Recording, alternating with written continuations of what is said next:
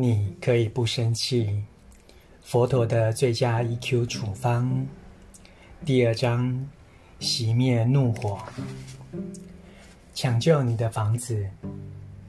如果有人说了或做了让我们生气的事，我们就觉得很痛苦，往往想以同样的方式激怒对方，让他也同样受苦，如此自己便觉得安慰些。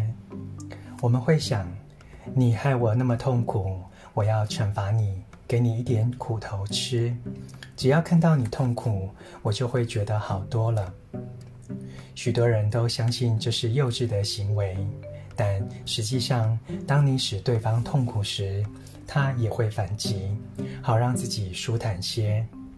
结果，双方的痛苦不断加深，谁都没有得到好处。其实，这时你们最需要的是慈悲与帮助。没有任何人应该得到惩罚。当生气时，回到你的心，好好的照顾愤怒。如果有人让你痛苦，你就回到自己的痛苦，好好的照顾他。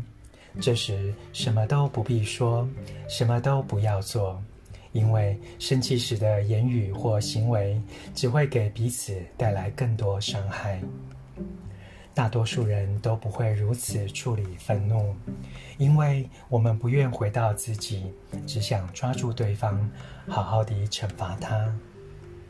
想想看，如果你家着火了，最重要的是回家灭火，而非追纵火的嫌犯。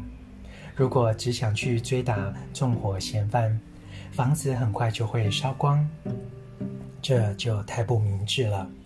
这时，真正该做的事是回去灭火。同样的，当你很生气时，如果还一直对与对方争论，甚至想要惩罚他，你的表现就如同那个追纵火犯的人了。朗读，你可以不生气。佛陀的最佳 EQ 处方。